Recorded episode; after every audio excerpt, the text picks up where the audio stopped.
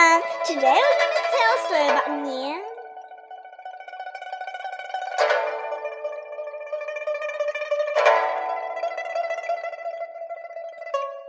One day,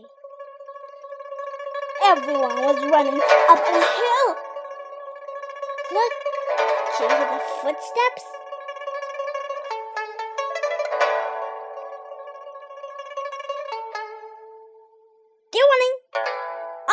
On a hill and on the mountain.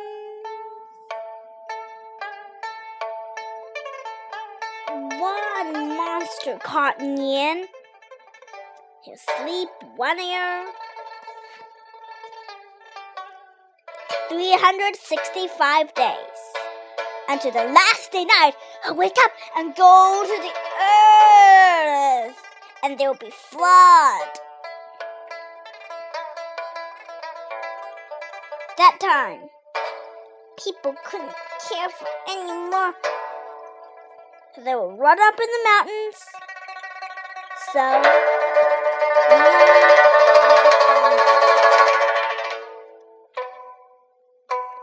so no one found them. So, but one day. As they will climb up a hill. A girl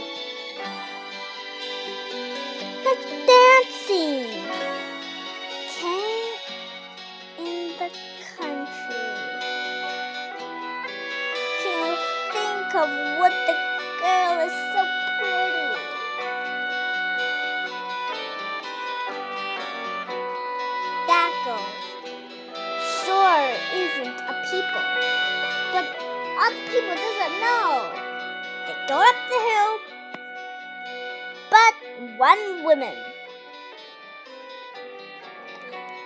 That woman because last year Nian had eaten his son, so she doesn't want to go. She wants to dead and have a fight with Nian like this.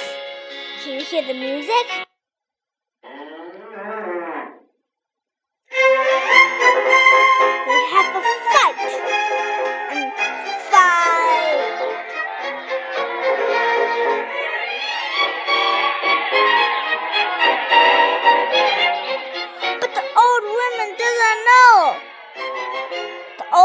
Thought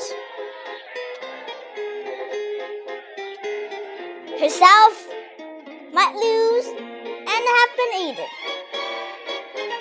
But she thought she was old enough and wanted to be dead.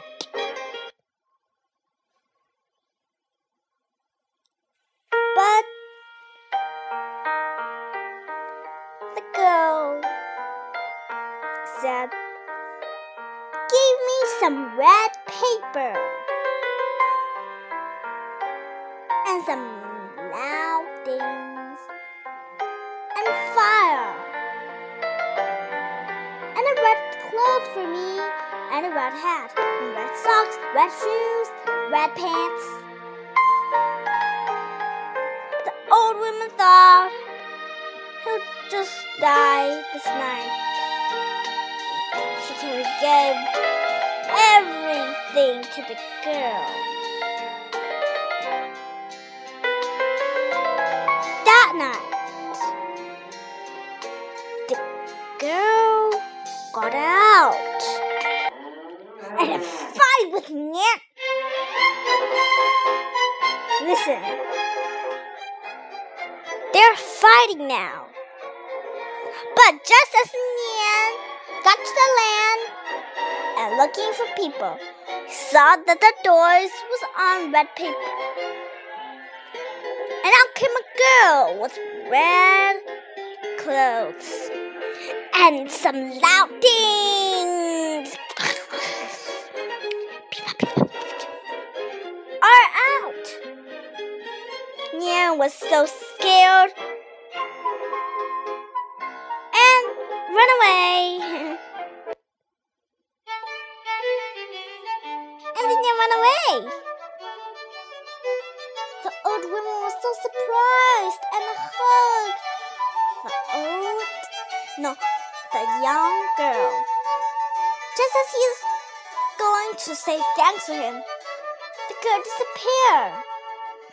The old woman lay down and knew that the girl was a god and a fairy. The next day, all the villagers came back and saw that the old woman was happily. They asked him, and the old woman told the truth. Everything about the girl. And all the people in the village said, Next time when Nian come back, we're just going to have red papers, some loud things, and just red clothes.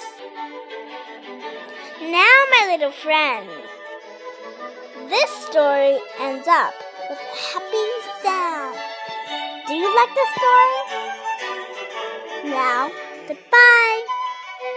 See you next time.